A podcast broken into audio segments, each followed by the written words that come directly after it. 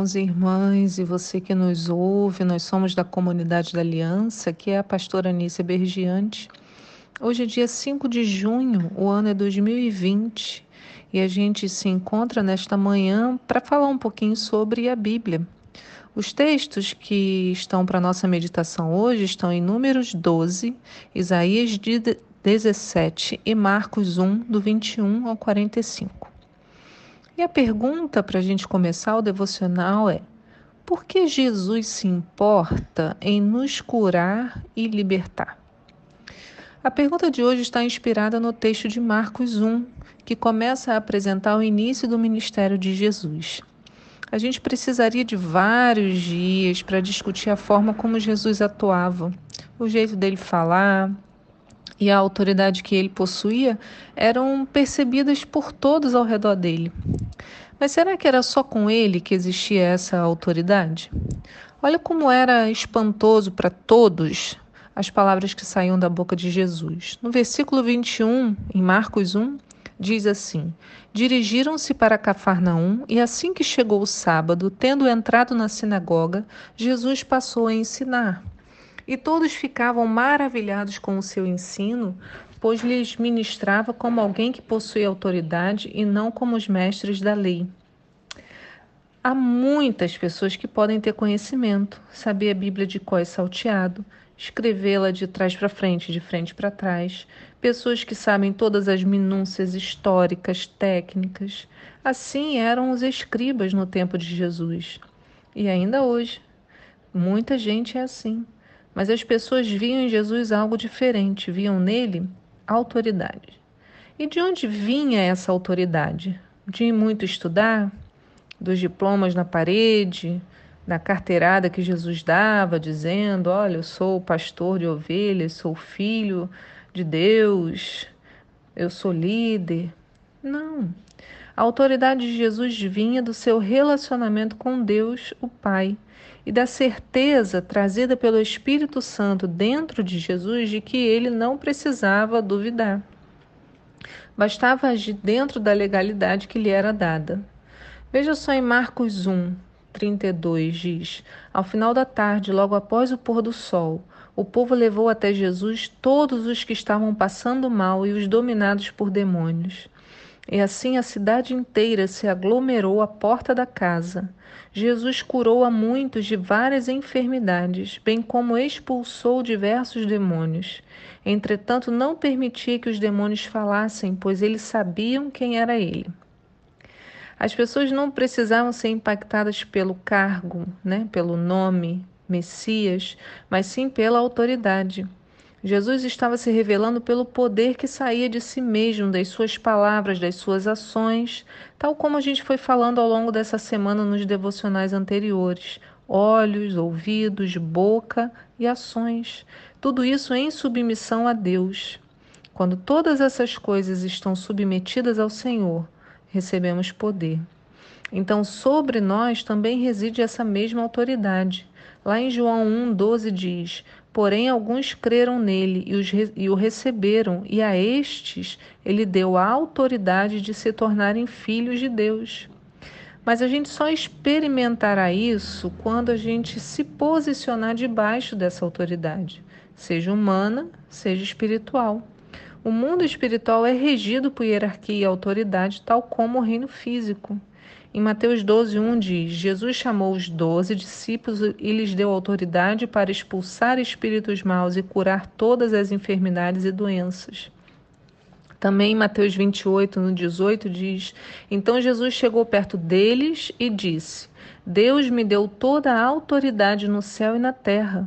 Portanto, vão a todos os povos do mundo e façam com que sejam meus seguidores, batizando esses seguidores em nome do Pai, do Filho e do Espírito Santo e ensinando-os a obedecer a tudo que tenho ordenado a vocês. E lembrem disto: eu estou com vocês todos os dias até o fim dos tempos somos, por esse texto, a gente percebe, nós somos chamados a ensinar a obedecer. O texto diz, né? Batiza ensinando-os a obedecer a tudo que tenho ordenado. Então, nós somos chamados a ensinar a obedecer tal como Jesus nos ordenou, então, tal como nós também obedecemos. Se a gente não entender isso, dificilmente seremos capazes de agir na autoridade de Jesus. Ao longo do texto que veremos, assim, o que impedia que as pessoas fossem curadas ou libertas por onde Jesus passava? A fé das pessoas na autoridade que estava em Jesus. Mas voltando à nossa pergunta inicial, e por que que Jesus curava e por que que ele continua nos curando? A história da sogra de Simão nos mostra isso nesse texto de hoje, em Marcos 1, no 29. Diz assim: E assim que saíram da sinagoga, dirigiram-se para a casa de Simão e André, juntamente com Tiago e João. A sogra de Simão estava deitada com muita febre, e logo falaram com Jesus a respeito dela. Então, aproximando-se, ele a tomou pela mão e a levantou. E a febre imediatamente a deixou e ela se pôs a servi-los. Olha, a sogra de Simão foi curada pela autoridade de Jesus. Ele a tomou pela mão e a levantou, e a febre imediatamente a deixou. Mas o que aconteceu depois? Ela se pôs a servi-los. Então ela foi curada para servir e nós, da mesma forma, nós somos curados para servir. Não é apenas para o nosso próprio benefício. Você foi curado? Eu não digo só de doença física, mas também de questões emocionais. Passe então a investigar o que Deus quer fazer com essa sua cura. Você foi abençoado de alguma maneira? Como será que Deus quer usar essa sua bênção? Não é apenas para o nosso prazer, até mesmo a nossa cura e libertação tem um propósito mais abrangente. Como falamos ontem, ações locais, impactos globais. Jesus quer curar? Ah, ele quer. Com certeza. Ele fala isso abertamente. Ele deseja nos ver sarados e libertos. Vamos observar em Marcos, continuando a leitura, no versículo 40, Marcos 1, 40. Eu adoro essa parte. Certo leproso aproxima-se de Jesus e suplica-lhe de joelhos: Se for da tua vontade, tens o poder de purificar-me. E aí, olha o que o texto diz: Movido de grande compaixão, Jesus estendeu a mão e, tocando nele, exclamou: Eu quero ser purificado. Vou continuar a leitura, mas eu queria parar nesse instante e falar para você que está doente, está cansado, está desanimado, está ouvindo essa mensagem. Movido de grande compaixão, Jesus estende a mão sobre você e toca você agora e diz: Eu quero ser purificado, ser curado, ser liberto, ser revigorado, ser animado. Jesus deseja isso, a nos abençoar. O que o texto continua dizendo? No mesmo instante, toda a doença desapareceu da pele daquele homem e ele foi purificado. Em seguida, Jesus se despede dele com forte recomendação. Olha, atentas, não diga nada a ninguém. Contudo, vai, mostra-te ao sacerdote, oferece pela tua purificação os sacrifícios que Moisés prescreveu para que sirvam de testemunho. Contudo, assim que o homem saiu, começou a proclamar o que acontecera e a divulgar ainda muitas outras coisas, de modo que Jesus não mais conseguia entrar publicamente numa cidade, mas via-se obrigado a ficar fora em lugares desabitados, e mesmo assim pessoas de todas as partes iam ter com ele. Queridos, para que, que esse homem então foi curado? Jesus desejava curá-lo? Sim, mas ele foi curado para trazer outros para serem curados também.